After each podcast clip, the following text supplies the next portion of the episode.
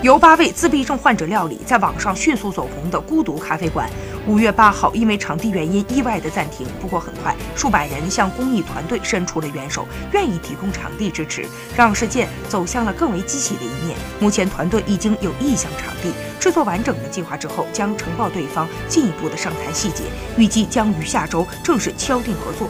而在目前这段空窗期，在外界的帮助之下，一些孩子开始暂时性的做起了咖啡，还有咖啡师手把手的教他们操作设备。